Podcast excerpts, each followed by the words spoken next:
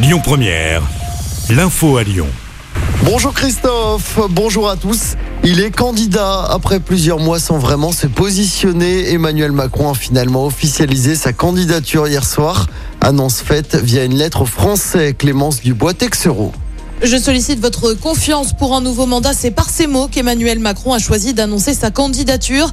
Le chef de l'État affirme vouloir inventer une réponse française et européenne singulière face aux défis du siècle.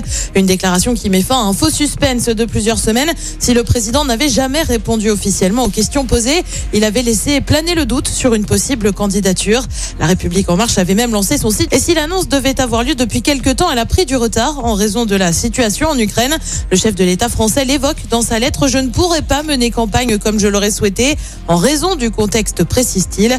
Emmanuel Macron avait jusqu'à 18 pour déposer les documents nécessaires auprès du Conseil constitutionnel. Et le chef de l'État a déjà les parrainages nécessaires avec près de 2000 signatures. À noter que c'est le dernier jour aujourd'hui pour les électeurs pour s'inscrire sur les listes en mairie. Bonne nouvelle, endroits à l'intérieur, ce sera à partir du lundi 14 mars à Lyon et dans toute la France, sauf dans les transports et dans les établissements médicaux. L'annonce a été faite hier par Jean Castex, le Premier ministre. Il a également annoncé la suspension du PARS. Le pass sanitaire restera toutefois en vigueur pour accéder aux établissements de santé. La solidarité avec l'Ukraine se poursuit à Lyon. La métropole va allouer une aide d'urgence de 50 000 euros. Les enfants sont arrivés en bus à Saint-Pierre de Chandieu, près de Lyon. En sport du tennis, Caroline Garcia en quart de finale de l'Open 6e Sens Métropole de Lyon. A battu hier l'Italienne Martina Trevidi pour une place en demi-finale. Du football également à suivre aujourd'hui après sa défaite contre Lille. L'OL doit se relancer à Lorient en championnat ce soir.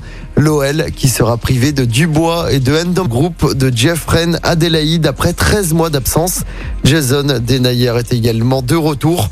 L'OL qui est dixième à 8 points du podium. Coup d'envoi de ce match à 21h. Et puis c'est le début des Jeux paralympiques de Pékin. La compétition va se dérouler jusqu'au sportif français en lice. La cérémonie d'ouverture de ces Jeux est à suivre à midi 55 heure française. Écoutez votre radio Lyon Première en direct sur l'application Lyon Première, lyonpremière.fr et bien sûr à Lyon sur 90.2 FM et en DAB+. Lyon Première